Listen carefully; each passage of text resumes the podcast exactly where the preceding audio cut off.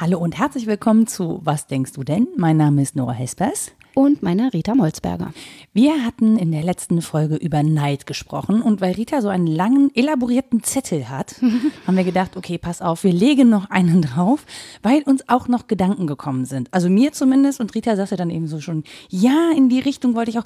Machen wir später, weil Rita hat nämlich für alle, die die erste Folge nicht gehört haben, die hieß äh, Good Night, Missgunst. Ja, wir waren beide im Wortspielmodus danach. Tut uns leid. Nein, ich muss die, ich muss die Schuld hier Aber eindeutig cool. Rita, Rita zuweisen. Nein. Du hast angefangen. Ja, aber du hast das vollzogen, meine Liebe. Okay, wir sind beide, wir tragen beide die Schuld. Äh, Rita, du wolltest noch mal kurz zusammenfassen. Das finde ich großartig. Ja. Warum muss ich das nicht tun? Ich bin in alte Gewohnheiten verfallen. Ich mache das ja mittlerweile in der Seminartätigkeit so, weil man davon ausgehen kann, aufgrund äh, der Nichtanwesenheitspflicht der Menschen sitzen immer unterschiedliche Leute da und die haben dann nicht mitbekommen, was beim letzten Mal war.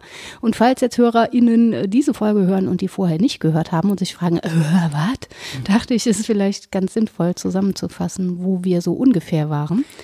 Wenn Mir das auch so recht. ist. Ja, ich weiß gar nicht, ob es so stimmt. Ich behaupte mal, wir wären an folgendem Punkt gewesen, von dem aus wir dann weiterdenken können. Nein, es stimmt, glaube ich, schon, dass wir vor allen Dingen die These diskutiert haben, was denn Neid ist und wie er abzugrenzen ist von anderen verwandten Phänomenen. Die These dazu war, Neid ist Leid am eigenen Mangel und Unlust angesichts des Wohlergehens anderer. Und dieses Wohlergehen anderer, ähm, was man da nicht gönnt, das kann entweder auf gleicher Stufe passieren, also bei Menschen, die mir gesellschaftlich gleichgestellt sind, zum Beispiel bei Geschwistern oder Arbeitskollegen, die die gleiche Position haben, oder eben bei ganz unterschiedlichen Lebenssituationen. Und daraus ergeben sich so feine Unterschiede. Das haben wir, glaube ich, diskutiert. Immer hatten wir behauptet, gibt es davon Spielarten, nämlich der eher angeblich, und das müssten wir diskutieren, fruchtbare Neid, so eine Art Rivalität, der weniger missgünstig ist, ähm, also dem anderen nicht das Gut neidet, das er oder sie hat, sondern ähm, vor allen Dingen ja, will, dass man selber das sich erarbeitet oder die Spielart unfruchtbare Neid, ne, der dann eigentlich Missgunst zu nennen ist. Und wir hatten zusammengefasst, es handelt sich vor allen Dingen immer um eine spezielle Form der Vergesellschaftung. Und an Ja. dem Punkt bin ich noch ein bisschen hängen geblieben und habe noch ein paar Punkte, naja, wenige, aber einige noch zu diskutieren gehabt. Genau, und tatsächlich habe ich mir nämlich darüber auch Gedanken gemacht, weil ich glaube, es ist ein Unterschied, welches Gut ich neide. Also, ne, wenn jetzt jemand total talentiert ist und super Geige spielen kann, und ich bin neidisch darauf, dass jemand toll Geige spielen kann, ähm, und ich habe einfach gar kein Talent, dieses Instrument zu bedienen, äh, dann kann ich ja machen, was ich will. Ich werde es mir auch nicht erarbeiten. Also ich werde vielleicht in irgendeiner Form das Geigespielen erl- erlernen, aber ich werde vielleicht nicht virtuos werden. Ja. An der Stelle, ähm, ja, wie, wie könnte ich dann damit umgehen? Also entweder sage ich, naja, immerhin habe ich deswegen das Geigespielen erlernt. Oder, und ich glaube, da ist der Antrieb so ein bisschen, er zwickt immer. Weil mir einfach ständig bewusst ist, egal was ich mache und wenn ich 100.000 Stunden übe, ich werde nie virtuos werden. Es wird, es wird mir einfach nicht zu eigen werden. Und an der Stelle ist es, klingt es für mich unglaublich frustrierend. Ja, ja, das glaube ich schon auch. bitter. Also dann zu sagen, Ja. naja, dann begnüge ich mich halt damit, dass ich auch Musik machen kann, ist so, Naja, im besten Fall, also es handelt sich ja schon um eine Art Antriebsfeder, um zunächst mal tätig zu werden. Das ist ja schon mal ganz hübsch soweit. Ne? Also man tut was, äh, was man vielleicht schon länger vorhatte und ist jetzt durch diese konkrete Neidsituation darauf getrieben, das jetzt wirklich anzufangen. So weit, so gut. Dass man dann aber darauf stößt, dass Menschen unterschiedlich eingerichtet sind. Mit Humboldt würden wir sagen, äh, sie haben unterschiedliche Kräfte und die wollen in ein proportionierliches Verhältnis. Das schafft man aber nicht aufgrund der verschiedenen Talente. Ähm, das kann natürlich ein Ärgernis sein. Ob ich dem anderen damit aber missgönne, ähm, dass er oder sie das Geigespielen toll macht, das weiß ich gar nicht. Ob ich also im engeren Muss ja Sinne auch gar nicht notwendigerweise neidisch sein. bin, ne, genau, oder ob ich ähm, einfach nur gerne auch dieses Talent hätte und dann möglicherweise, da sind wir bei der speziellen Form der Vergesellschaftung, mich fragen muss, was ist es denn, was ich daran möchte? Möchte ich die gesellschaftliche Anerkennung Anerkennung, die diejenige dadurch erfährt, dass sie dieses Instrument so toll Mhm. bedient? Oder möchte ich das Gefühl, wirklich zu musizieren auf diesem Instrument, mit dem ich allein bin? Und es gibt Stimmen im Diskurs, die sagen, diese spezielle Art der Vergesellschaftung ist vor allen Dingen diese triadische Struktur, so heißt das, also dass ich vor einem Dritten Anerkennung suche, ne, deswegen Trias. Aber das würde ich bezweifeln in deinem Beispiel, denn es kann ja tatsächlich sein, dass ich sowas wie, das gibt's auch bei Freud, melancholischen Neid empfinde. Melancholie darüber, dass ich dieses Talent zum Geigespielen zum Beispiel nicht habe. Das hieße aber, ich trauere um etwas, das vielleicht da war oder nie da war, dessen Abwesenheit ich spüre, das aber nicht zwingend vor einem Dritten, sei es die Gesellschaft, ne, die komische Adressat oder äh, Freundeskreis oder Das Internet hat mich immer. nicht lieb. Ja, genau. Äh, dieses Dritte dann die Anerkennung versagt. Das wäre eben die andere Spielart. Und ich glaube, es gibt eben Spielarten von Neid, die dieses Dritte dann doch weit ausklammern. Genau die, die du meinst, wo es um Talente geht, wo ich einfach drum trauere, nicht jeder Mensch der Welt zu sein. Aber es ist doch, ja, aber genau das finde ich, da ist es doch eigentlich wieder ein doofes Gefühl. Also, Ja. dann, was, ich könnte mich ja einfach, also ich könnte mich ja darauf entwerfen und sagen, naja, ist es egal, ich habe Freude an der Musik. So. Und dann auf der anderen Seite, ähm, ist es aber so, dass ich ja nach was anderem strebe Ja. und weiß, das kann ich nicht erreichen. Das ist doch, das ist doch traurig. Ja, entweder traurig oder es grenzt an Eifersucht häufig auch. Also wenn ich das haben will oder der Mensch sein will, der Geliebte sozusagen. Aber dann wenn ich das ja gleiche außen- Liebesverhältnis Genau. haben will. Zur zum- Geige. Ja, zur Geige in dem Fall. Ja, ja, klar. Äh, Wenn wir das dritte ausklammern, dann kann es ja sozusagen nur das äh, entweder also zur Musik sein Ja, oder ja, genau. zur Geige. Aber das, ich, ich weiß nicht, wie gut ich spielen kann, hat ja im Zweifel gar nichts damit zu tun. Nee, aber es kann ja auch sein, dass ich rausfinde, ich möchte gerne musizieren und die Geige ist nicht mein Instrument. Ich habe lustigerweise ein Seminar gegeben an der Musikhochschule und da ging es auch um Dinge. Und dann haben die gefragt, haben Sie überhaupt Ahnung von Musik? Und dann habe ich gesagt, nö. Er hat mich nur zum vom Blattspielen gequält. Ich habe sehr lange musizieren sollen und hatte genau dieses Gefühl, dass es niemals Musik wird, sondern dass ich halt Noten fabriziere, auch mit den richtigen Stellenwerten und so. Es klang auch und Konzerte waren mit dabei und so. Aber es war nie das, wovon ich hoffte, es würde sich wie Musik anhören für mich. Das und ist tatsächlich das Gefühl, was ich auch welches habe. Instrument war es denn? Und ich habe das bekannt und gesagt, das ist ja auch überhaupt nicht ihr Instrument, das ist ja totaler Quatsch. Und hatten direkt irgendwie so eine Typologie welches im war es denn? Muss ich das sagen? Es ist Ja. so schlimm. Ich habe sehr lange Zeit Altblockflöte gespielt. Ich mag die Altblockflöte. Ja, es ist ein sehr schönes Instrument, wenn man, Wenn man nichts damit machen will. Äh, weil man kann nicht viel damit machen, außer es ist jemand dabei, der auch Klavier spielt oder singt oder so, dann geht's. Aber ja, wobei, ehrlich gesagt, kurze Anekdote dazu. ja, gerne. Blockflöten-Anekdoten, Achtung. Blockflöten-Anekdoten tatsächlich. Ich habe ja auch äh, diese Block- und Altflöten gespielt und so. Und ähm, hatte aber mal einen Bekannten zu Besuch, der, ähm, ich glaube, Horn, nee, Horn und der ist aber äh, Blechblasinstrumente Ja. und der ist aber im Orchester. und Der ist wirklich richtig, richtig, richtig gut. Und der hat sich meine Blockflöte geschnappt und gesagt, ah, die stimmt ja auch gar nicht mehr und hat die dann repariert und da so Fäden drum gemacht und neu abgedichtet und so. Und dann fing er an, dieses Instrument zu spielen und ich hatte, Ach so. und ich dachte so, ach, Ja. das geht damit also auch. Ja, sehr schön. Ach, Musik kommt daraus, das wusste ich nicht. Ja, genau. Und ich war völlig, also ich war völlig so, und warst du fasziniert. Neidisch? Nee, da war ich total Da. fasziniert. Da war ich total fasziniert, das, aber das war mir auch total klar, dass ich, also ich keine Ahnung, ich habe ja in der Grundschule irgendwie Blockflöte gespielt, und Ah, ist ja auch okay. nie fortgeführt. Aber es wäre ja ein Anlass für melancholischen Neid gewesen. Warum ist mir das nie gelungen? Ich habe doch jahrelang geübt und so Habe weiter ich ja und nicht. so fort. ich habe ja nicht so. jahrelang geübt. nein, nein. Ich habe, ich habe äh, rein, und das finde ich halt auch interessant, ich habe nur geübt, um es vorspielen zu können oder müssen zu diversen Gelegenheiten oder eben in der Musikschule, aber ich habe das nie verstanden als ähm, als eigenen Antrieb oder Ah, so. okay. Also es war natürlich schön, Musik zu machen und so. Und dann musste ich ja Akkordeon lernen. Das ist ein ganz düsteres Kapitel meiner Geschichte. Der Quetschkommod. Der Quetschkommod, ja. Ich, das, auch damit Ich hatte eine Grundschullehrerin, die nannte ihre Quetschkommod immer den Bräutigam.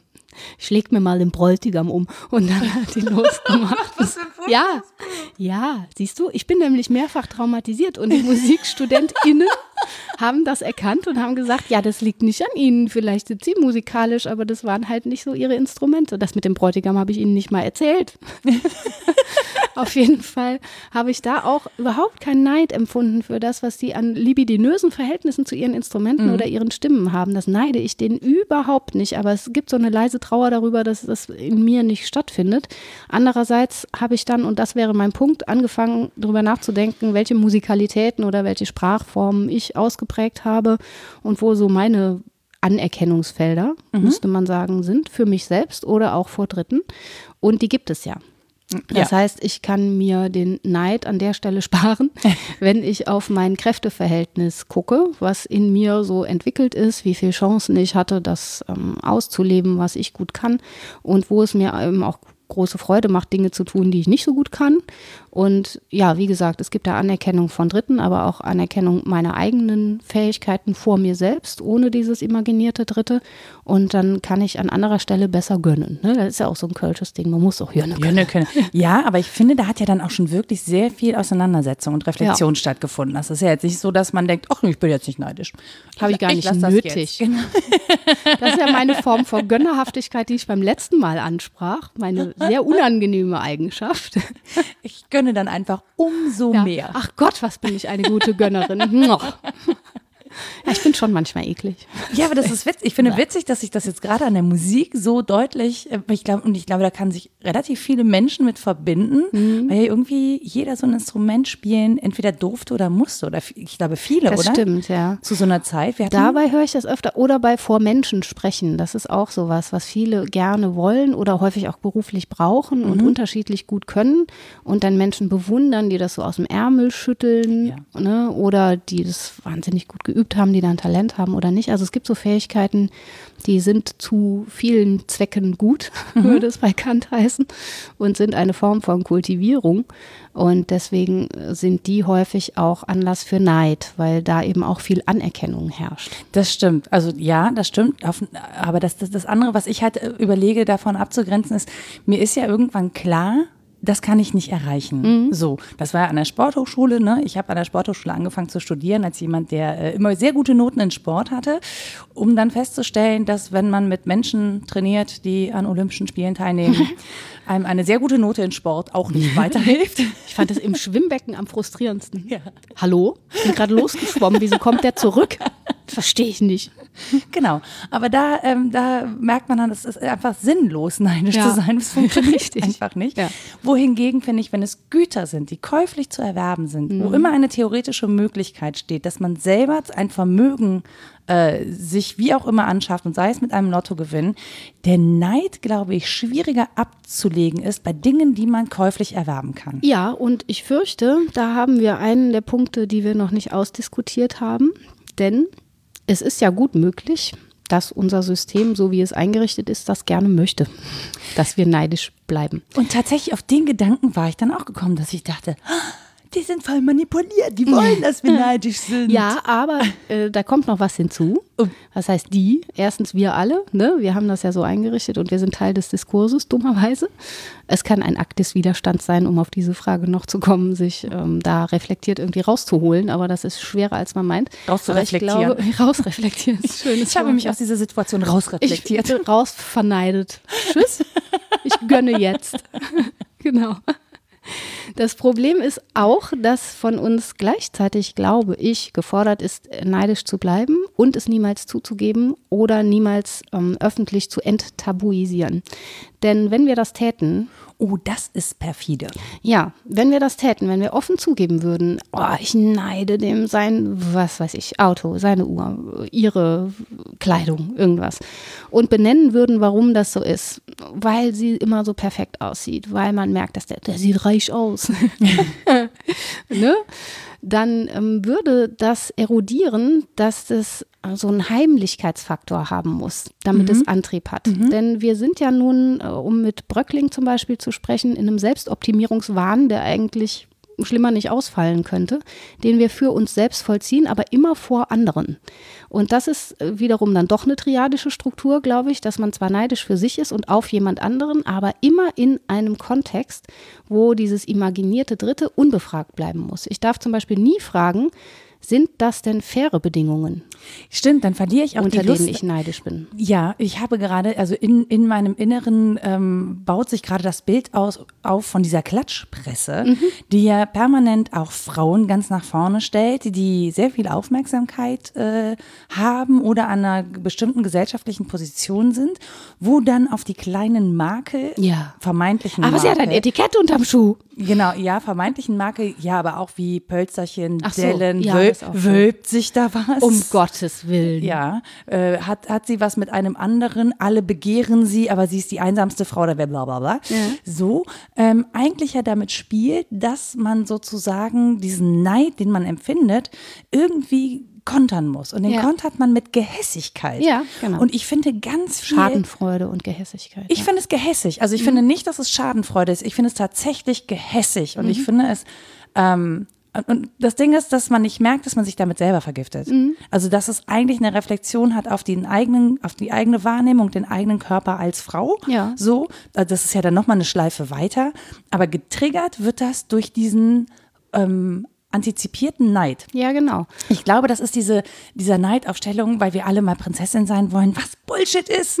Das ist total, also allein, dass man uns einredet, wir wollen alle Prinzessin sein, um dann auf die Prinzessinnen dieser Welt neidisch zu sein und uns dann in Und Klatschpressen dann aber zu sagen, die Arme. welche, de ja, das ist doch, Entschuldigung, das ist doch völlig, ich muss Ja, jetzt, red dich sorry, ruhig in Rage, mir macht das Freude. Es ist ja tatsächlich Ah, ich hasse das. Ja, es es, ich, ich finde das, Entschuldigung, ich soll nicht hassen, ne? Aber ich finde das wirklich, ich finde, das macht so viel kaputt. Das hat eine so zerstörerische Kraft und ich finde das so nicht gut. Also, Ja, es ändert halt auch nichts. Schon bei Comenius in diesem kleinen Büchlein, das ich Ja. dir vermachte, steht ja am Ende diese Burg, ne, wo außen an den Zinnen sitzen die Schönen und Reichen und werden von unten bewundert und dann drängen aber immer so viele nach, dass sie dann so rüberkippen. Und es kommen aber Ja, immer ja. neue nach Ja. und die sind gar nicht groß unterschiedlich, um mal böse zu sein. Also natürlich gibt es das Individuum dann nicht nochmal, aber es gibt ein anderes, das diese Stelle erfüllt. Und was man eben nicht sagen darf, ist, äh, ist das vielleicht falsch, da Menschen von der Zinne zu kippen? Ja. Äh, Warum wollen wir nachdrängen? Wozu? Das hat, dann kipp ich demnächst. Ja? Also diese Dinge, die du sagst, die einen, einen Kreis weiter außen sind, die bleiben unbefragt. Und das finde ich so perfide daran. Ja, und ich, ich, also ich wüsste jetzt oder ich könnte mir jetzt vorstellen, dass jemand sagt, naja, jetzt mach dich da nicht so fest oder das ist Unterhaltung oder das ist nur ein Spaß oder lass mir doch die Freude beim, keine Ahnung, Friseur zu sitzen und dann über irgendwelche Royals, irgendwelche Sachen zu lesen. Also es gibt ja wirklich Menschen, die sich dadurch unterhalten fühlen. Ich finde, dass ich, also Ja, ich finde das halt doof, dass das echte Menschen sein müssen. Wenn das Avatare wären, hätte ich kein Problem. Denn man, zuerst macht man sie so perfekt und dann macht man ihnen Zellulite und freut sich dran. Das wäre doch okay. Dann tut's keinem weh. Nee, nee, weil, also ich widerspreche, ich widerspreche weh. Rita. Natürlich. Weil, ja, mach du, sonst widerspreche ich mir selbst gleich.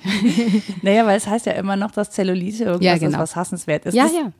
Ja, Nein. ja, genau. Es ist einfach verkehrt. Genau. Ja. Und und ich verstehe, also das Ding ist halt, wann, wann können wir das reflektieren? Dafür müssten wir sozusagen mehr Selbstakzeptanz an den Tag legen. Genau. Und das hält uns total davon ab zu sagen, naja, die anderen haben das auch, aber da kann ich drüber lachen. Es hält uns total davon ab zu sagen, aber wir müssen gar nicht drüber lachen. Wir können einfach sagen, ist voll okay, sieht halt so aus. Ja, es geht um tatsächlich um diese Anerkennungs zusammen. Anerkennungsfelder. Ja. Und wenn wir die weit ausdehnen und sagen, eigentlich ist das Allermeiste anerkennenswert, was es so an menschlichem Ausdruck gibt. Und, Wie nett wir dann ne? alle zueinander wären. Ja, aber wie unglaublich blöd auch niemand mehr Zellulite-Creme kaufen würde. ja, ja, du hast schon recht, der Markt bricht zusammen. Und auch eine Art Menschenbild erodiert damit. Also Ja. bei Bröckling heißt das der Homo economicus, das ist vielleicht schon ein bisschen out, aber das ist was, worauf wir den Blick gar nicht so gern wenden, dass wir inzwischen unbefragt davon ausgehen, dass wir nach Soll und Haben handeln. Was ein Quatsch, ne? Also es gab einfach Menschenbilder, die anders waren. Es gab ganze Zeitalter und auch andere Kulturen, die so niemals den Menschen denken würden Mhm. oder die sich sogar weigern, den Menschen zu denken. Also gar nicht anthropologisch argumentieren. Das gibt es natürlich Hast auch. du Beispiele dafür, wo das ist? Ja, also in der Antike hätte Aristoteles vom Zoon Politikon gesprochen und gesagt, wir sind ein politisches Wesen. Und Menschen drängen darauf, sich politisch einzurichten in Ordnungen und so weiter. Und das ergibt ganz andere Denkkonsequenzen als Homo economicus. Da bin ich ja direkt Beispiel. bei Machtstrukturen. Ja, auch Macht und Herrschaft, aber eben nicht nur, sondern auch Zusammenleben verregeln. Das ist ja ne, wesentlich breiter vielleicht als das, was wir jetzt auch als Politik begreifen. Oder auch das Menschenbild des Christentums im Ausgehen, in der ausgehenden Antike und im Mittelalter, jetzt nicht bestimmend für alle, aber es gab ja schon so ein Imago Dei-Konzept. Wir sind Abbild Gottes und müssen uns sozusagen verähnlichen, um immer gottähnlicher zu werden. Ein ganz anderes Bild. Aber nicht, wenn wir Frauen sind. Dann dürfen wir nicht so man, mitspielen. Ja, ja, gut, aber man kann das ja, ja. anders weiterdenken. Ne? Ähm, das ist einfach eine ganz andere Weise, Menschen zu denken. Und die gibt es immer mal wieder. Und also du löst den Gedanken vom Widerspruch der Zeit sozusagen. Ja, ja, Alles ja klar. genau. Nur damit ich es verstehe. Ja, ja, also das macht ja auch eine Weise des Rausreflektierens aus, dass man sich sozusagen historisch mal umguckt oder interkulturell. Den Gedanken finde ich gut, ihr habt es einfach scheiße umgesetzt. Zum Beispiel, man kann das anders machen. Man muss auch diesen Bildungsgedanken, den Humboldt formuliert hat, nicht als Bildungsbürgertum leben. Nein, nein, man muss nicht sagen, ich bin besser, weil ich in die Oper gehe. Nein, man kann Humboldt auch ernst nehmen und wirklich lesen und dann dazu kommen, dass Mensch und Welt irgendwie in einen Dialog treten sollen. Verrückter Gedanke. Wirklich verrückt. Ja, und dass das ähm, weitergedacht natürlich für alle Menschen Ermöglichung sein soll im Sinne von Humanität und nicht nur für weiße Männer der oberen Mittelschicht. Ne? Genau. Ja, also äh, Klammer zu dazu. Aber äh, es ist ja tatsächlich so, dass wir uns ziemlich hart verschrieben haben, wenn du sagst verweichlichen oder verflüssigen, ist das genau das richtige Stichwort, diesem Bild äh, eines ökonomisch handelnden Menschen. Und für den oder diejenige ist Neid eine Antriebsfeder, ganz klar. Also unsere ja, Gesellschaft so ist dann auch auf Rivalität und Neid aufgebaut. Genau, und das ist aber das, das ist das, was du eingangs gesagt hast. Es bleibt einfach so unbewusst, weil ja. darüber, na, also na klar, es gibt dann so Aktionen wie Pink Stings oder so, die dann auf solche Geschlechterungerechtigkeiten halt häufig aufmerksam machen. Ähm, es gibt bestimmt bei den Männern auch solche Sachen, ja. Also versteht uns nicht falsch. Ich reflektiere das Blue auf, Stings. Ja, ich reflektiere das auf mich in in, als nun mal Frau. Ich bin nun mal nicht als Mann auf die Welt gekommen, aber ich bin, da gibt es ja ähnliche, ähm, auch Zeitschriften und auch ähnliche Entwürfe. Und Diskriminierungsformen. Auch. Genau, und Diskriminierungsformen von dem, was ein Mann zu sein hat, ja, von, der, von seiner Leistungsfähigkeit, von seinem Körperbau. Also da gibt es ja auch Anforderungen, die völlig absurd sind und jenseits der Realität, die wirklich nur in ihrer Perfektion von wenigen Menschen und Männern zu leben ist. Mhm. Also, also ich würde sagen, das lässt sich eigentlich ganz gut transferieren auch wenn man da jetzt äh, vielleicht keine Royals hat. Oder vielleicht gibt es auch Männer, die daran Spaß haben oder ne, dann denken, naja, der, der Mann da mit das, der Frau hat ja, ja auch nicht so leicht. Alles jenseits von Geschlechterfragen, glaube ich. Also an den Geschlechterfragen bildet sich einiges ab, aber jenseits dessen gilt für Menschen in einer Gesellschaft, die wesentlich auf Kapitalismus und Freihandel und sowas abhebt, dass Neid eine wichtige Größe ist. Denn anders ist zu viel Verzicht. Dann geht es nicht mehr voran. Und was ich daran aber komisch finde, der Gedanke kommt mir gerade, ist, dass wir, dass es uns ja rein so objektiv gesehen so als Gesellschaft immer besser geht. Ne? Also von dem, ja. wie wir, ja, wie wir unsere, also was, wie, wie wir unser Leben Mit halten objektiv können. meinst du so in Zahlen von Wohlergehen, oder? Genau, in Zahlen von Wohlergehen und von Möglichkeiten äh, zu wohnen, zu, mhm. äh, ne? Also von bestimmten anderen Sachen mal abgesehen, wie ich musste mein, äh, mein Land verlassen und muss jetzt irgendwo auf der Straße leben oder so. Aber grundsätzlich gibt es ja hier ein soziales System, das erstmal darauf ausgerichtet ist, und ja, das ist auch zu kritisieren, aber erstmal ist es darauf ausgerichtet, dass es dir ein grundsätzliches Leben ermöglicht. Das ist ja nun auch nicht überall der Fall. Ja, ja, und unsere, so. das ist eine Wachstumsgesellschaft. Also das ist das Theorem. Genau. Wir wollen wachsen. Genau, das ist das Theorem.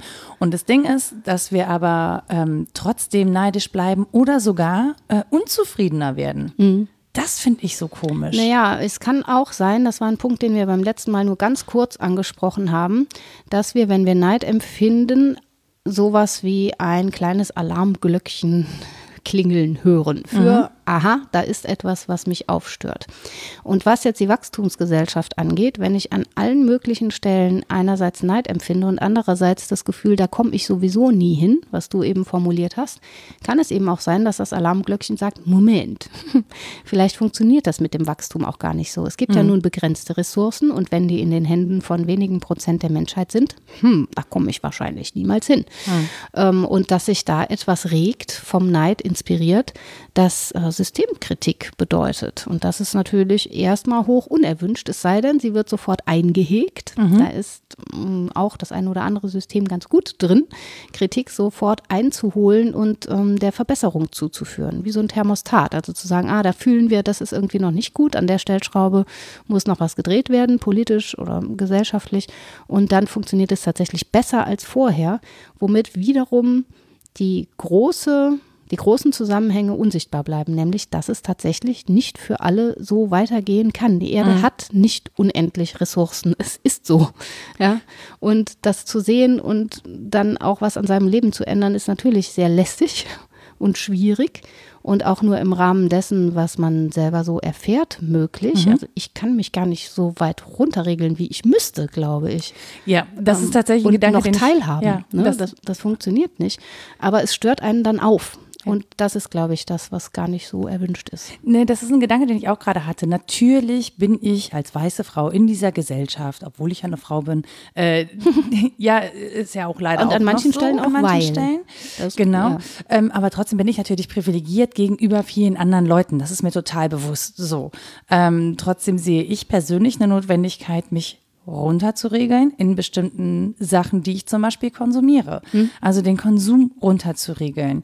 Äh, nicht, weil ich es mir nicht leisten könnte. Und das finde ich, das ist natürlich pervers, ne? Zu sagen, naja, ich muss es, also wenn ich es wollte, könnte ich mir das leisten. Ich will es mir nicht leisten, ist natürlich eine privilegierte Stellung. Ja, ja, genau. So, statt zu sagen, naja, gut, es ist halt nicht für alle ich kann da. es ne? mir leisten, mir das nicht zu leisten. Ja, und das Mhm. ist ja auch schon, das ist ja auch schon was, was im Zweifel ja für Neid sorgen kann. Ne? Mhm. Ja, du kannst das ja entscheiden. Ich könnte nicht entscheiden, ob ich eine Flugreise mache oder nicht. Ich kann maximal mit dem Fahrrad bis, keine Ahnung, Ja, klar. München-Gladbach fahren. Ja, ja. Ihr wollt da nicht hin. Und erst recht nicht mit dem Flieger. Ja, Ja, aber, aber, ne, was einem da häufig ja auch geneidet wird, ist die Haltung dazu, lustigerweise. Mir hat das ein Kollege, der jetzt wissen wird, wen ich meine, mit einem Augenzwinkern gesagt, ja du, du bist ja anders erzogen, dir ist das ja alles nicht so wichtig. Du brauchst ja keine Statussymbole.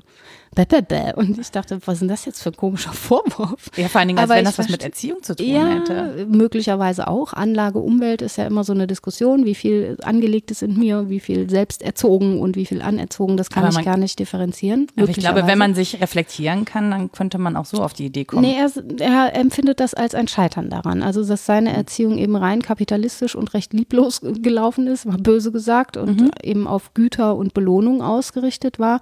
Und das stimmt bestimmt, dass das viel mit einem macht, wenn es so ist. Ob man sich da niemals rauswinden kann, weiß ich nicht. Aber so erlebt er es an sich. Mhm. Und ist dann neidisch auf meine Haltung, weil sie bedeutet, dass mir jemand anders was hat zuteil werden lassen, was er nicht bekommen hat. Und in dem Punkt konnte ich es dann schon verstehen. Nur mir vorzuwerfen, dass ich ihm seine Uhr nicht neide, das fand ich schon ein bisschen lustig.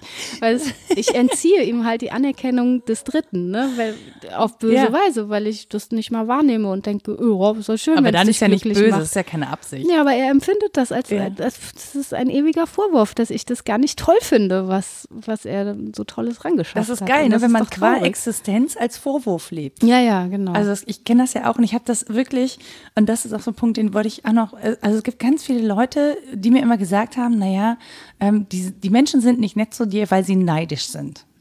So, und das kam, zu einem, das kam zu einem Zeitpunkt, an dem mir wirklich nichts zugeflogen ist, an dem ich extrem habe äh, kämpfen müssen, allein schon um meine Existenz, dass ich mich finanzieren kann.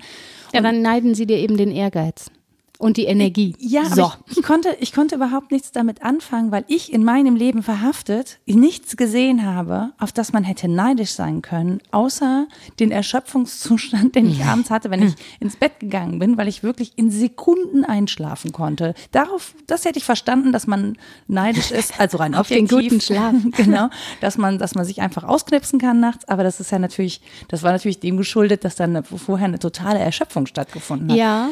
Und an der Stelle habe ich immer dieses Neidargument nicht verstanden, Doch, weil ich dachte, ja. warum sollen die Leute neidisch darauf sein, dass ich mir beide Beine ausreißen muss, um auch nur annähernd was zu essen am Tisch Naja, zu haben? weil du, böse gesagt, dem äh, Selbstoptimierungstheorem eben voll mit Praxis gefolgt bist und sie genau wissen, dass der Anspruch an sie eigentlich auch ergeht und sie es aber nicht mit der Energie schaffen. ja, aber ihr wollt das nicht. Ja, aber du wolltest es und willst es jetzt vielleicht nicht mehr auf die gleiche Weise oder Genau. siehst es jetzt reflektierter, aber damals voll drin wolltest du es, sonst hättest du es ja nicht gemacht. Und dass jemand drauf losgeht und sagt, hier ist ein Bild von mir selbst, da will ich hin. Und ich erarbeite mir das jetzt. Ich gebe jetzt Vollgas. Mal völlig unreflektiert, äh, ist das was, was mir oktroyiert wurde oder ist das was, was ich wirklich aus mir selbst heraus will? Das ist unbefragt, aber ich gehe jetzt los und ich mache das und ich wende dafür wahnsinnig viel Energie auf und sehr viel Disziplin. Dann ist das schon etwas, was von außen A hoch anerkennenswürdig ist, gerade jetzt gesellschaftlich, früher nicht. Da hätte man gesagt, sie doof, hat die keine Sklaven oder was. Das ist ja arm, ist ja armselig, stimmt, das stimmt, selber machen zu müssen. Keine Sklaven. Ja, Nein, so. genau. böser Witz. Aber zum Glück bleibst du ja blass dabei. Ne? Ja. Da sieht man, dass das nicht zu viel körperliche Arbeit an der Sonne war. Nein, eben, mhm. ne, historisches Bewusstsein würde sagen, pff, ist eine Form, sich glücklich zu machen. Also da hat jemand diese, diese Arbeit an sich selbst vollzogen. Und das ist ja schon etwas, was man neiden kann. Und dann eben auch die Güter, die du damit erarbeitest. Also deine Stellung, selbst wenn sie hart erarbeitet ist, ist das ja etwas, was man neiden kann. Und darauf zu verzichten, hieße eben auch zu sagen, ich steige aus diesem Bild aus, dass mhm. das was Anerkennenswürdiges wäre. Oder ich sage, ja, ist anerkennenswürdig, ist aber für mich nichts. Mhm. Und das ist, glaube ich, wirklich schwer. Das stimmt. Also es ist jetzt auch nicht so, dass ich ähm, die Anerkennung in dem Neid findet mhm. man ja dann schon gut oder finde ich dann schon gut oder fand ich dann schon gut. Mhm. Wir wollen nicht von Mann sprechen, ich muss das jetzt machen. Ja, ich finde das nicht, also tatsächlich finde ich das nicht so einfach, das zuzugeben, dass es mir auch mal ja. Anerkennung Na geht. klar. Ne? Ja, ja. Weil das so ein bisschen, das hat was Anbiederndes, so will ich mich nicht sehen, aber klar. Also ne? auch auf die hässlichen Dinge gucken äh, muss, man, muss man tun bei diesem Thema. Ich habe das. ist nett. Ah ja, aber es ist halt so. Bei mir ist es ja auch, äh, als ich sehr viel Sport gemacht habe und dann auch entsprechend der Körper aussah, habe ich das nicht gemacht, damit der Körper so aussieht, sondern weil ich in den Sport so verknallt war. Aber dass Menschen dann kamen und total beleidigt waren, weil sie weniger Kraftübungen schaffen als ich, das habe ich dann immer als unglaublich hm, das passende Wort wäre schon anmaßend empfunden. Mhm. Weil ich dachte, Entschuldigung, ich habe zehn Jahre lang irgendwie vier, viermal pro Woche trainiert. Wieso erwartest du, dass du mehr schaffst als ich? Das ist eine Unverschämtheit. Das brauchst du mir auch nicht zu neiden. Ich habe mir das erarbeitet im blöden Sinne. Habe mhm. ich halt nicht, weil es für mich immer spielerisch war. Das ist das Gemeine dabei. Mir hat es halt Spaß gemacht. Mhm. Während andere sagen würden, boah, was eine Quälerei. Ne? Aber ich habe das immer ja, als Anmaßung empfunden, dass jemand dasselbe haben will für viel weniger Zeit, die da reingeflossen ist. Und das ist natürlich auch was, was mich nicht stolz macht. Ich hätte einfach ganz anders reagieren dürfen, mir selbst gegenüber und sagen dürfen, oh ja, mir macht es halt Spaß und wenn es dir Spaß macht, dann begib dich doch auf den Weg. Aber ich hätte das mit Humor nehmen können, habe ich aber ganz häufig nicht. Und da kommt man, glaube ich, erst mit ein paar Denkschleifen und etwas Ruhe im Leben hin. Ja, und tatsächlich, also ich kenne, ich kenne den Gedanken halt auch, ne, dass ich denke, ja, mach doch, du kannst ja auch, kannst gerne in meine Situation ja, aber es steht kommen. nicht jeder Guck zu Gebote und jedem. Genau, und das finde ich, da muss ich mit mir selber auch ins Gericht gehen und sagen, okay, das kann nicht jeder nee, sehen. Genau. Und das ist ja auch gar nicht ersichtlich. Ne? Da hatten wir ja. es ja von, als wir gesagt haben, das Leben ist fragmentarisch. Es ist ja nicht ersichtlich. Ja. Du lebst ja nicht dein ganzes Leben so transparent, dass jeder auch sehen kann, welche Mühen dahinter stecken. Ich versuche mir das immer wieder bewusst zu machen, wenn ich irgendwas sehe, was für mich den Anschein von von, auch meine Güte, so hätte ich es gerne. Das wäre was, was ich haben möchte. Mhm. Ähm, mir bewusst machen, dass ich nicht weiß, welche Arbeit dahinter steckt. Mhm. So, das ja. ist ein Runterregulieren. Oder auch, welche Bedingungen erfüllt sein müssen, damit es gelingt. Also allein drei, vier Mal in der Woche zum Sport gehen zu können, bedeutet natürlich Zeit zu haben, um ja. das zu tun. Das sehe ich nicht unmittelbar. Das ist aber völlig klar, dass daran Bedingungen geknüpft sind. Und auch wenn ich jemandem eine Position oder meinetwegen ein Gut, das teuer erkauft ist, neide, sehe ich nicht so sehr, wie viel Zeit, wie viel Mühen, wie viel aber auch hm, gesellschaftliche Unterstützung oder auch Gegenwind da drin stecken in dem Erarbeiteten. Und ähm, das ist möglicherweise was, da hast du ja eben einen Punkt angesprochen, den ich gar nicht neiden würde. Wenn mhm. ich das sähe, dann würde sich mein Neid vielleicht unmittelbar in eine Form von Wohlwollen umwandeln, im Sinne von, ja, so, nee, dann nicht, danke. Dann so ist das. Also Nö, lass mal stecken. Denn was meistens imaginiert ist, ist, dass man ja relativ ohne viel Kraftaufwand relativ einfach an die Dinge rangekommen wäre. Und das ist etwas, das ist eben eine Spielart von, da ist jemand zum Beispiel gesellschaftlich sehr viel höher gestellt, da hatten wir eingangs von gesprochen, bei unterschiedlichen Lebenssituationen. Mhm. Da kann der Neid dann, glaube ich, schon nagend sein, weil ich genau weiß, ja, mit, wie sagt man, Silber, silbernem Löffel im Mund? Geboren, goldene Löffel goldenen im Mund, Löffel. Ja. Siehst du, ich bin schon da runtergeredet. greife Sterling Silber, ist schon gut genug. Reicht mir. Ja, ja, auch, was soll das? Was, was will ich mit dem Löffel im Mund? Ja die ganze Wenn da Zeit nichts drauf ist. Unschön, ne? Ja. Hindert einen doch. Aber ja, an dem Punkt sehe ich vielleicht eine Privilegierung, die ich nie erreichen würde. Wenn ich aber denke, es ist eigentlich eine Gleichordnung, ich könnte doch dasselbe haben, dann fällt es sehr viel schwerer, entweder zum Verzicht zu kommen oder sogar zum Gönnen. Aber was mir gerade oder worüber ich mir gerade Gedanken mache, ist, wie kann ich das differenzieren? Denn, also es gibt ja schon auch die Situation, wo Leute eben mit wenig Aufwand oder auch skrupellos, ja, also durch, äh, durch Tricksereien, durch Unfairness, durch, keine Ahnung, Machtspiele oder was auch immer in Positionen gelangt sind, ähm, die ich, äh, also wo ich sage, da gehören sie nicht hin. Wie kann ich dann abprüfen, ist das Neid oder kann ich irgendwie daran was kritisieren? Also wenn wir zum Beispiel jetzt ich finde, Fußball ist eigentlich ein gutes Beispiel. Ne? Da sind ja in, äh, in den letzten Jahren die Gehälter für Spieler und aber auch die Transfersummen enorm explodiert. Also in Millionenbeträge, die wir uns überhaupt nicht mehr vorstellen können. Ja, weil wir einfach gar nicht wissen, Das ist eine Zahl mit so vielen Nullen, die ist zu lang ja, für und, meinen und wie, der, wie der reale Gegenwert dazu auch wäre. Ne? Also wie würden wir das ausgeben? Wir würden es wahrscheinlich, also wir würden es ausgeben können, aber wenn wir ein normales Leben lebten, gäbe es keine Möglichkeit, dieses ganze Geld wieder loszuwerden. Egal, aber wie kann man da zum Beispiel sagen, okay, das eine ist Neid, ja, dass jemand vermeintlich sehr viel Geld bekommt für wenig Arbeit oder für was, was ihm Spaß macht. Ich glaube, das ist häufig, ne? Also der, der kann das machen. Ich mache das als Hobby, mir macht das Spaß, aber der darf das den ganzen Tag machen und bekommt dafür auch noch Millionen. Den Gedanken kann ich grundsätzlich erstmal nachvollziehen, wobei das kein Hobbytraining ist, also da steckt Arbeit hinter. Aber wie viele Millionen das sind ne? und ob das dann wirklich so viele Millionen sein müssen, da weiß ich nicht, ob Neid zum Beispiel ähm, da, da als Argumentationsstruktur dient oder dazu dient, die Leute mundtot zu machen, indem man ihnen einfach, das ist ein Totschlagargument, Ja, zu genau. sagen, du bist einfach nur neidisch. Ja, genau. Das ist das mit, dem, mit der Häme, mit der man rechnen muss, wenn man ausspricht, dass man neidisch ist. Das, was ich eben sagte, dass das so einen schlechten Leumund hat, wenn man offen zugibt, dass man neidisch ist. Ich glaube, das unterscheidende Kriterium ist, neide ich demjenigen sein Gut? Dann kann ich tatsächlich von Neid sprechen. Oder mache ich aufmerksam auf eine grundsätzliche Fehlfunktion des Systems. Ja, also sage Aber ich, kann ich das ist nicht- eine ohne das andere? das muss ja nicht. Also ich kann zum Beispiel ja auch missgünstige Anteile in meinem Neid haben und trotzdem sagen, ich bin hauptsächlich neidisch. Oder ich kann sagen, ich finde das System falsch und empfinde dabei aber auch noch Neid darauf. Das ist ja nicht so, dass ich das getrennt voneinander haben müsste.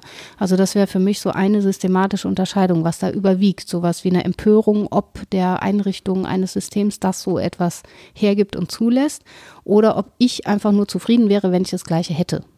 So. Genau. Das ist das eine. Und das andere wäre, will ich diesen Abstand überbrücken oder nicht? Das ist auch eine systematische Unterscheidung. Es gibt ja sowas wie ähm, Abstandsneid sozusagen, äh, also, Also über einen Abstand hinweg. Genau, neiden. Ja. Möchte ich, dass es grundsätzlich keine Abstände mehr gibt oder Mhm. finde ich das eigentlich ganz gut? Ich wäre nur gerne am anderen Ende der Skala. Okay, also ich wäre gesellschaftlich gerne höher gestellt ähm, und wäre, also ich hätte nichts dagegen, wenn ich auch so viele Millionen hätte, dann würde ich sagen, hör mal, ist okay, solange Ja, ich genau. das selber nicht habe. Ich überlege gerade, wie man das gut argumentieren kann, ohne dass ähm, eine äh, Kritik am System nur wie Neid klingt. Also, Hm. ne, weil du ja gerade auch gesagt hast, ne, ich muss ja dann auf jeden Fall zugeben, dass ich neidisch bin. Neid ist eine Emotion und äh, lässt sich jetzt nicht so Richtung harte Fakten. Ja, also ich kann den Neid dabei empfinden. Ich glaube, man kann es auch jenseits von Neid formulieren. Man kann ja fragen, möchten wir gemeinsam, wir, nicht ich alleine, Als in einer Welt leben, nur wir als Menschen, möchte ich, möchten wir in einer Welt leben, in der ein ganz geringer Prozentsatz der Menschen das Allermeiste besitzt? Finde ich das richtig? Ja, nein. Warum nicht? Weil, nicht, weil ich das auch haben möchte, sondern weil ich mir vorstelle, dass im Sinne der Fortentwicklung von Humanität, soweit man davon sprechen kann, ne, unbefragt, es gut wäre, einfach zu einer besseren Verteilung zu kommen. Würde ich dafür etwas von meinen Privilegien hergeben? Ja, ne? Gewissensprüfung, ja. Wie viel würde ich dafür hergeben und so weiter. Also ich kann das, glaube ich, schon in eine politische Argumentation überführen, die ähm, jenseits von Gefühl geführt werden kann. Ich finde halt, also wa- was mich häufig ähm, so ein bisschen irritiert, ist, dass viele Leute diese politische Argumentation voranstellen und nicht zugeben, dass der auch ein Gefühl vorangegangen ist. Also ne, zu sagen, naja, ich habe das hier rational begründet, das hat überhaupt nichts mit Neid zu tun und nicht sagen können, Naja, klar, Neid war der Hinweis darauf, dass ich mich mit dem Problem auseinandergesetzt habe und das reflektiert habe. Ähm, ich glaube, dass, wenn das Gefühl voranstehen würde, mehr Menschen sich damit verbinden könnten. Ja, also ich glaube, ich ja, finde es ja. gar nicht unwichtig zu sagen, ja, ich bin neidisch, ohne dass einem das sofort als Schwäche ausgelegt wird, weil ich immer mehr zu dem Schluss komme, es ist eine menschliche Regung. Die ist erstmal da. Also ich kann mir schlecht vorstellen, dass es Menschen gibt, die komplett ohne dieses Gefühl auf die Welt gekommen sind, zum Beispiel. Das fände ich irgendwie. Was, oder was heißt auf die Welt gekommen, aber aufwachsen ohne. Oder aufwachsen, vielleicht genau. So. Ähm, ja, das war das, was ich mit Tabu meinte. Also den Ja. Finger da in die Wunde zu legen und zu fragen, warum haben bestimmte Neigungen, Emotionen, Gefühle denn immer noch so einen schlechten Leumund? Das sind ja einige. Also Neid ist, glaube ich, weit oben, aber es gibt ja auch diese, diese schönen Todsünden, missverstandenen Todsünden, also Sünden, die zu größeren Problemen führen, sind es eigentlich, und da zählt der Neid sicher dazu. Und dann kann man sich fragen, ist das einfach nur historisch tradiert, dass das irgendeinen schlechten Leumund hat, oder woher kommt das, dass das so einen schlechten Leumund hat? Jetzt, wo du sagst, dachte ich gerade so, nein. Doch. Geil, ich hatte wieder ein Gehirnfritze.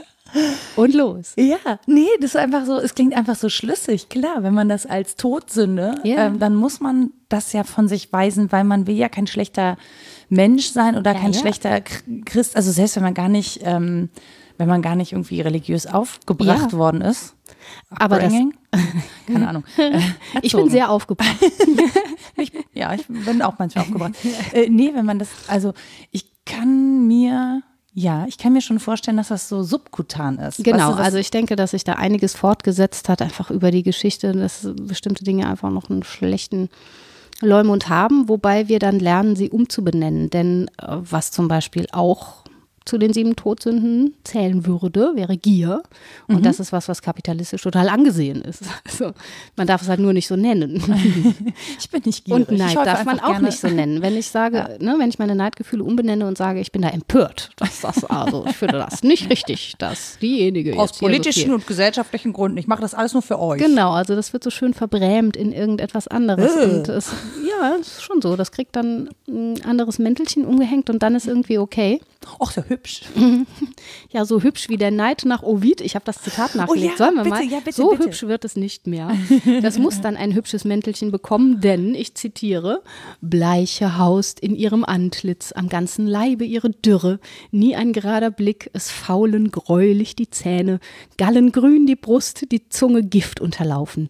Lachen ist ihr fremd, es sei denn gelockt durch den Anblick von Schmerzen. Schlafes genießt sie nicht, von wachen Sorgen gestachelt. Aber zum Ärger sieht sie Erfolge den Menschen beschieden, siecht im Sehen dahin, zernagt und zernagend in einem, ist ihre Marter sich selbst. Das ist die Invidia, der Neid. So, und solange wir nicht lernen, dass das. Vor allen Dingen ist sie weiblich, nicht? Natürlich, das hatten wir beim letzten Mal schon. Ja, ja, ich klar. weiß. Aber das also ist gerade sehr plastisch. ist ja, ne, muss ja eine verhärmte Alte sein, die irgendwie keinen Mann abgekriegt hat. Sonst Oh. lässt sich das ja nicht erklären, warum die so schlecht drauf ist. Richtig, richtig. Ah, so, Klammer zu. Wir stellen uns dasselbe in Es war ein hübsches Gedicht. ja, ja, die Metamorphosen sind insgesamt sehr lesenswert, wie man merkt. Aber klar, solange wir dem folgen und sagen, das ist so ein ganz mies hässliches Gefühl, das man gar nicht haben darf und das man erst recht nicht zugeben darf zu haben, solange wird das als Motor weiter funktionieren, denke ich. Ja. Ah, das ist nicht schön. Also, wobei auf der anderen Seite, ich finde es auch wirklich immer noch nicht schön, das anzugucken, das an mir selber festzustellen. Nee, es ist auch hässlich. Oder das Ja. in so ein Mikrofon auch noch zu sagen, das ist irgendwie noch viel schlimmer. Aber wir können uns ja rausreden auf das Dritte und auf gesellschaftliche Zusammenhänge und so. Das Genau. ist das Gute daran. Ja, nee, das, ich, nee, das möchte ich mir auch, das verbiete ich mir, aber es ist halt wirklich so, ähm, ich habe eben schon festgestellt, wie man dann so ins Mann rutscht. So, Ja, man, ja, dann sagt man Mann statt ich. Und dann, wenn du ich sagen musst, dann ist so ein kleiner Schmerz in Aber der für mich Brust. ist noch viel schlimmer. Ich kann ja gar nicht so gut sagen, ich bin neidisch, weil ich das tatsächlich nicht so oft bin, aber ich bin missgünstig und das ist viel schlimmer. ja, aber das, Missgönne anderen Dinge, die ich selber gar nicht haben will. Wie kacke ist das denn? Also, ja, aber tatsächlich, also ich würde nicht sagen, Nee, ich bin Dinge nicht nicht. missgünstig. Mir fällt jetzt so spontan schon. nichts ein. Ich, nein, nein, nein, ich würde nicht sagen, ich wäre das nicht. Das- ja, also ach so, natürlich bin okay. auch ich missgünstig. Mir fällt Ja. jetzt spontan irgendwie nichts ein, aber äh, So, also in einer Partnerschaft, wo der Partner Karneval feiern geht, wie verrückt und hat die ganze Zeit Spaß. Ich hätte gar keinen Spaß. Ich will auch gar nicht Karneval feiern gehen, aber ich finde das scheiße, dass der geht. So. Ja. Weil irgendwie ist so, ach, und dann bin ich alleine mit allem, was so zu erledigen ist. Und da werde ich missgünstig und denke, Bah, bah, ich möchte nicht missgünstig sein. Was ist das denn? Ich gönne dem doch seine Freude. Das ist ja widerlich. Ja, aber man gönnt sich selber halt die Freude auch. Nee, aber ich hätte die gar nicht Ja, gerne. Ich in hätte, einem anderen Zusammenhang. Es geht ja, Ja. um, um die Freude als solches. Du aber ich bin mir sicher, ich werde irgendwann auch eine Situation haben, in der ich Freude empfinde und äh, dann gegen das Gegenüber nicht. So, das wird es ja wieder geben, aber irgendwie beruhigt mich das in der Situation nicht. Ich, werde, ich bin dann tatsächlich gallengrün. Das ist ekelhaft. Also nur für ein paar Minuten, aber ja, aber das ist ja, widerlich. ja, aber das ist ja das System hinter diesen ganzen Frauenzeitschriften und Gehässigkeitsmagazinen und so. Das ist einen wirklich beruhigt. Das beruhigt einen. Man hat sozusagen Ja, mich das nicht. Triebabfuhr. Nee, das mich regt das total auf, wenn ich das an mir Ja, aber im feststelle. Umso schlimmer. Nee, mittendrin finde ich mich schon ekelhaft. Das, ist- blah, nee. aber du hast doch gesagt, es beruhigt dich. Nein, es könnte mich beruhigen, dass so. ich weiß, ich werde auch in einer Situation sein, in der es dann umgekehrt ist, aber das beruhigt mich in der Situation nicht, das Wissen darum, dass es in Zukunft sein wird. In der konkreten Gegenwart bin ich missgünstig und fühle mich hässlich dabei. Ich glaube, davon kriege ich auch Pickel. Ich sehe keinen einzigen. So schlimm kann es nicht gewesen sein. Ähm, nee, aber ich glaube, also schon, dass das als, als Triebabfuhr funktioniert. Also Mhm. äh, diese ganzen Nummern, ne? Also die, auch diese Klatschzeitschriften und so. Ich lese darüber, dass es anderen eben auch nicht gut geht, egal wo sie sind. Mhm. Oder ich könnte auch nicht behaupten, dass es mich nicht beruhigt zu wissen, ähm, dass das Leben zum Beispiel keinen Unterschied macht bei äh, Schicksalsschlägen, Mhm. dass es egal ist, wie reich oder arm man ist, wie, wie nett oder wie nicht nett, das irgendwie am Ende trifft es irgendwie alle gleich. Ja, wenn es, wenn es was, wenn was Schlimmes passiert, dann sucht das Leben halt nicht danach aus oder der Weltgeist oder whoever, Mhm. ähm, wer welches Leben wie gut geführt hat oder nicht. Das soll überhaupt nicht in Fatalismus enden. Ähm, es beruhigt mich nur, es beruhigt mich einfach manchmal. Auch Aber wäre es nicht, ja. Ich Ein überlege gerade, der Gedanke kommt mir, aber wenn wir es enttabuisieren, ist das doch ein Akt des Widerstands, der auch beruhigend sein kann. Wenn ich tatsächlich, wie jetzt, öffentlich mache, ja, ich bin an der und der Stelle missgünstig. Ich habe das auch Freundinnen gegenüber zugegeben, so per SMS, die alle geantwortet haben, ja klar, hä? Na, natürlich bist du das. Okay. Ich kenne Ich bin ein Gefühl. besserer Mensch, aber du bist halt eine dumme Hexe. Das habe ich meiner Freundin geschrieben und die hat gesagt, das ist okay. Ja, ja, ich zum Glück bin ich ein guter Mensch. Du kannst ja scheiße sein. Nein, aber wenn man ähm, das zugibt und den Blick dahin lenkt und andere machen im besten Fall mit und sagen, ja, ich habe da auch so meine blinden Flecken, auf die ich nicht gerne gucke, aber das gibt es, das kann doch auch eine Form von Beruhigung sein, oder? Lernt man dann nicht eher mit dem Gefühl zu leben und ist im besten Fall hin zu was anderem zu überwinden? Ich glaube, es wird leichter, wenn man offen darüber redet, das zu wenden. Also Ja. ich glaube, es wird, ähm, weil man ja der, der sozusagen der Ursache auf den Grund geht. Mhm. So, dann kann man das natürlich viel leichter wenden. Hast natürlich nicht mehr so viel Spaß daran, dich über andere zu mokieren. Ne? Ja, ja, das stimmt. Also man, man nimmt schon, man nimmt schon so einen Unterhaltungsfaktor da weg, aber man hätte vielleicht so viel zu gewinnen. Ja, genau. Und mit dem Blick auf das eigene Upbringing ist es, glaube ich. ist es auch, warum? Wir nehmen das jetzt einfach so mit. ist es ja sinnvoll, auch dahin den Blick zu wenden, wo mir das widerfahren ist, als etwas, was mich geprägt hat in der eigenen Lebensgeschichte und gar nicht nur in der konkreten Gegenwart. Ich habe es im pädagogischen Diskurs nochmal wiedergefunden, das Problem des Neides. Und da spielt es natürlich eine große Rolle in der Schule, weil da das Dritte so präsent ist. Ne? Der Dritte, der Lehrer, die Lehrerin. Ähm, die Beurteilungssituation ist wie unter dem Brennglas zu beobachten. Stimmt. Da sind Menschen miteinander gleichrangig, die theoretisch das Gleiche können sollen, sind aber immer unterschiedlich in allem. Also da bildet sich ganz viel von der Neiddebatte ab, wenn wir das Phänomen so ernst nehmen, wie wir es beschrieben haben. Und da wird empfohlen, man möge, wenn man es feststellt, dass da Menschen untereinander neidisch sind, am besten ähm, die Vergleichssituation rearrangieren. Also Aha. zum einen deutlich machen, warum so beurteilt wird, wie beurteilt wird. Mhm. Also das ist das hässliche Stichwort Transparenz. Da bin ich ja nicht so, also ja, bin ich eingeschränkt Fan von, weil ja, aus Gründen.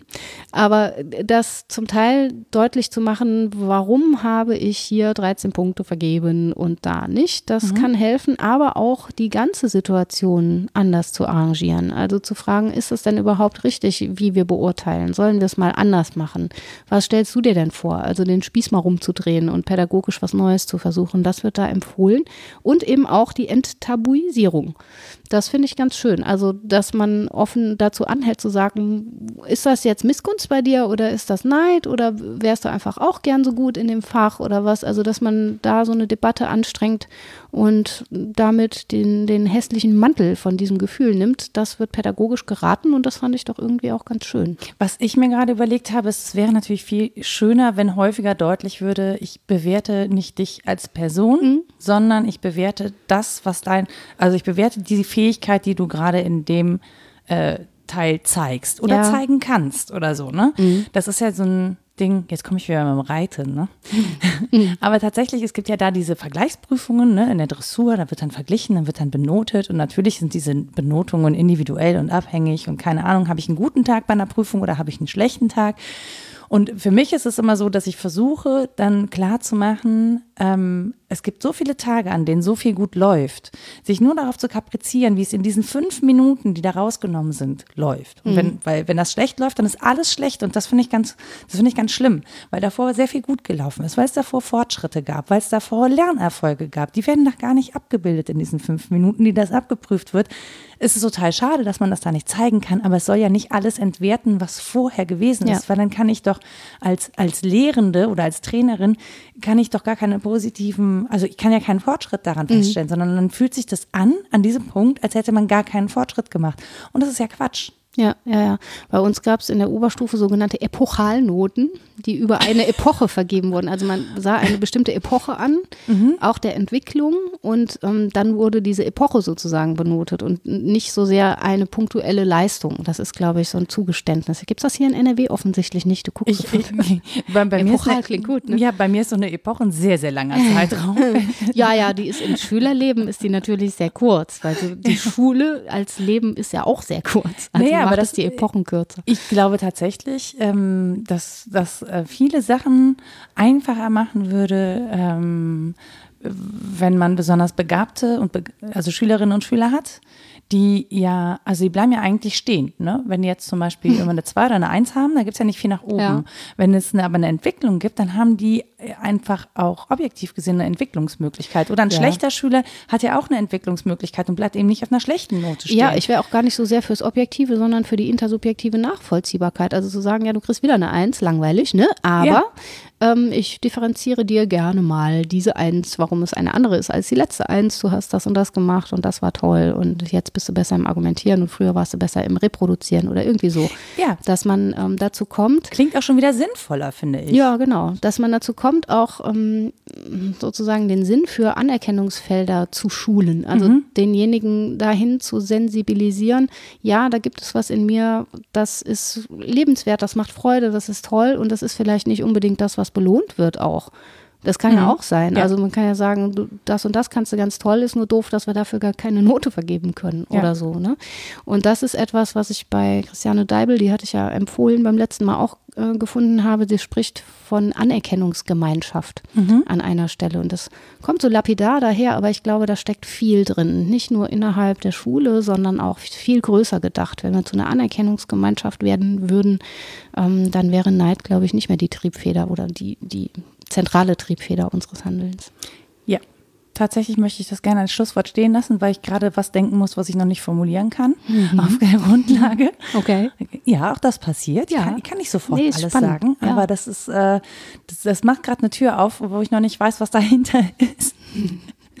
Deswegen würde ich einfach sagen, ähm, du kannst ja noch diese Literatur vorstellen. Ja, das War ist. da noch was? Ja, nee, ne? ich habe die vom letzten Mal einfach nochmal und weiter gelesen. Ich hatte noch ein Rousseau-Zitat, das uns auf den gesellschaftlichen Zusammenhang nochmal oh, hinweisen bitte. würde. Ich glaube, dass das hilfreich ist, mhm. jenseits von Anerkennungsgemeinschaft, nämlich da, wo sie problematisch ist, die Gemeinschaft, steht schon bei Rousseau, der bürgerliche Mensch ist nur eine Bruchzahl, die von ihrem Nenner abhängig ist. Und deren Wert in ihrer Beziehung zum Ganzen besteht, das heißt dem gesellschaftlichen Ganzen. Und wenn wir darauf den Blick wenden und uns dann fragen, ist das richtig, uns nur als Bruchzahlen wahrzunehmen und in Bezug worauf ist denn mein Zähler und mein Nenner formuliert, dann mhm. sind wir, glaube ich, im Herz der Sache und das fand ich sehr schön. Das stimmt. So, und die Literatur ist die gleiche, aber ich lese sie einfach nochmal vor, oder? Ja, sehr, sehr gerne. Das war, äh, wie gesagt, sehr hilfreich auch für die pädagogischen Konsequenzen. Christiane Deibel, Herausforderung und Responsivität, Reflexionen zum prekären Charakter pädagogischer Interaktionen. Verena Kast, Neid und Eifersucht, die Herausforderungen durch unangenehme Gefühle. Die Metamorphosen von Ovid, ähm, Rainer Paris, Neid zur Politik eines Gefühls, das ist ein Zeitungsartikel im Merkur. Christian Gotthilf Salzmann haben wir diesmal nicht thematisiert, den Philanthropen mit dem Krebsbüchlein oder Anweisung zu einer unvernünftigen Erziehung der Kinder, der ein Kapitel hat, wie man sie richtig schön neidisch machen kann. Und Pierre Bourdieu, die verborgenen Mechanismen der Macht. Dankeschön.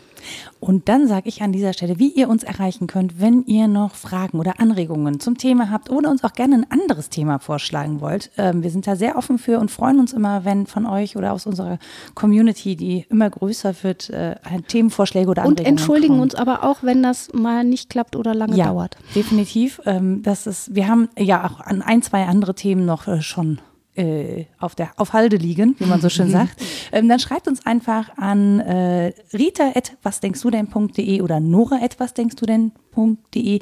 Ihr könnt auf der Website kommentieren, www.wasdenkstudenn.de. Ihr findet uns auf Twitter unter wddd-podcast. Wir haben eine Facebook-Seite und falls euch diese Gespräche so viel wert sind, dass ihr da vielleicht ein bisschen was spenden wollt, damit wir unser Podcast zu Hause bezahlen können, dann dürft ihr das auch gerne tun auf Steady. Auch das findet ihr auf unserer Website. Und Rita und ich. Jetzt sag äh, ich Danke. und Rita und ich ergehen uns jetzt weiter in unseren Neid. Wir beneiden uns jetzt mal eine Runde gegenseitig. Genau, das Nicht. muss auch mal sein. also viel Spaß und bis zum nächsten Mal. Tschüss. Tschüss.